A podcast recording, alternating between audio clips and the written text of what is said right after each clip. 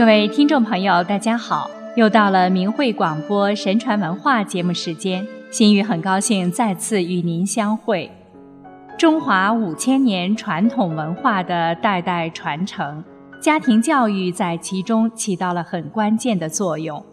古人非常重视以修身为主的家庭教育，认为子不教，父之过。道德与文化的传承是齐家的主要内容之一，家训又称家规、庭训等。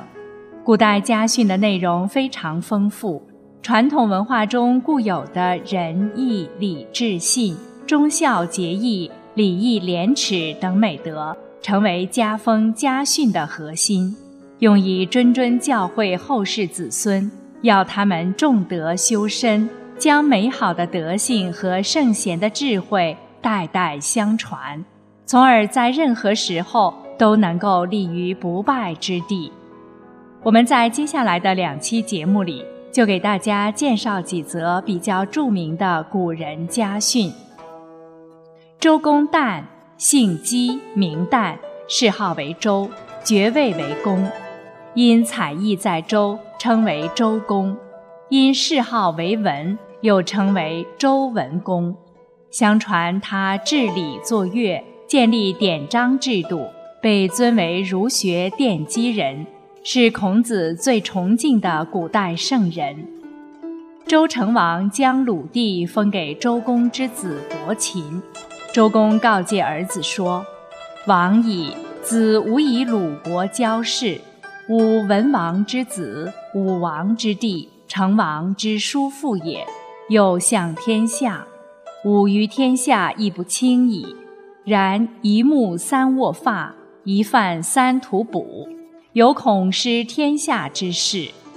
吾闻德行宽裕，守之以公者荣；土地广大，守之以俭者安；禄位尊盛，守之以卑者贵；人众兵强，守之以畏者胜；聪明睿智。守之以愚者哲，博闻强记；守之以浅者智。夫此六者，皆谦德也。夫贵为天子，富有四海，有此德也。不谦而失天下，亡其身者，桀纣是也。可不甚于？你不要因为受封于鲁国，就怠慢轻视人才。我是文王的儿子，武王的弟弟，成王的叔叔，又身兼辅佐皇上的重任，我在天下的地位也不能算轻贱的了。可是，一次沐浴要多次停下来，握着自己已散的头发接待宾客，吃一顿饭要多次停下来，唯恐因怠慢而失去人才。我听说。德行宽裕却恭敬待人，就会得到荣耀；土地广大却克勤克俭，就没有危险；禄位尊盛却谦卑自守，就能长保富贵；人众兵强却心怀敬畏，就能长胜不败；聪明睿智却总以为自己愚钝无知，就是明哲之士。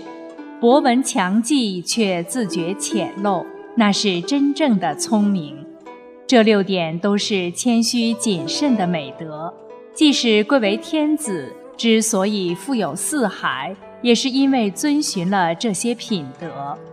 不知谦逊，从而招致身死国丧，桀纣就是这样的例子。你怎能不慎重呢？而伯禽没有辜负父亲的期望。没过几年，就把鲁国治理成民风淳朴、务本重农、崇教敬学的礼仪之邦。徐勉是南北朝时期郯城人，为官清廉，家无续籍，自称以子以清白。徐勉也有一篇著名的诫子书《诫子松书》，其中有这样的训诫：“吾家本清廉。”故常居贫素。至于产业之事，所谓常言，非直不经营而已。伯公遭逢，遂至今日。尊官厚禄，可谓备之。每念到妾若斯，岂由才智？仰继先门风范，即以福庆，故真此耳。古人所谓“以清白以子孙，不亦厚乎？”又云：“以子黄金满盈，不如一金。”徐勉认为，作为父辈，留给子孙的不应是物质财富，而是高尚的人格风范。他说自己出身清廉，长居贫素。对于置办产业，从未钻营谋求。如今虽然有高官厚禄，但不是因为自己有才智，而是依靠先祖良好的风范、福分惠及子孙而得到的。所以古人讲：“以清白以子孙，不亦厚乎？”把清白留给子孙，不是最丰厚的财富吗？留给子孙黄金满箱。不如教给他们一部经书啊！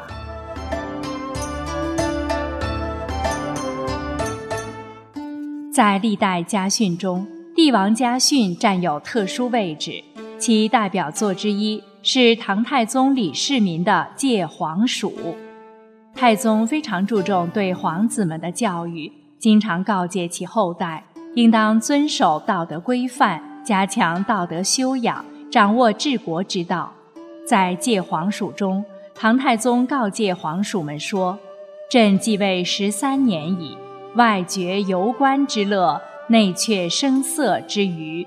汝等生于富贵，长自深宫，夫弟子亲王，先须克己。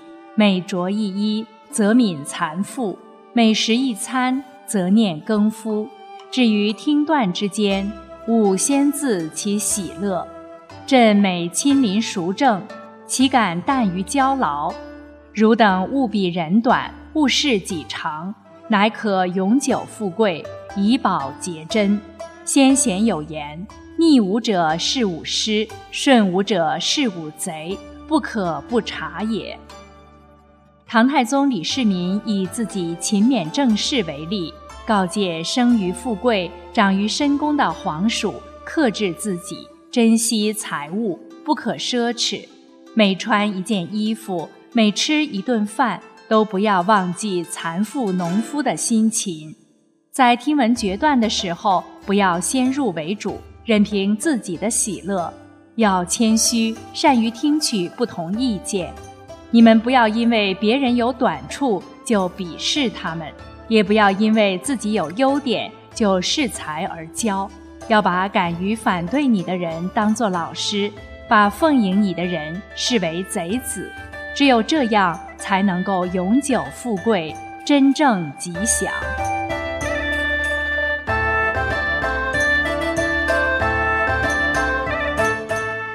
会学说是北宋名士欧阳修劝诫子孙努力学习、提升自身修养的文章。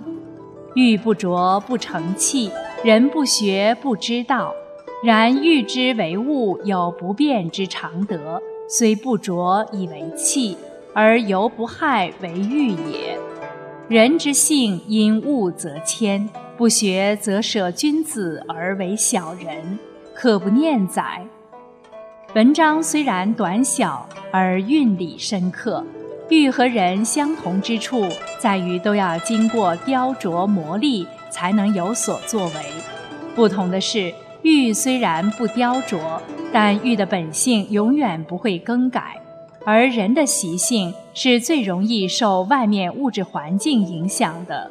若不能时刻砥砺自己，提升学识修养与品德内涵，就会舍君子而为小人了。我们能不常常铭记吗？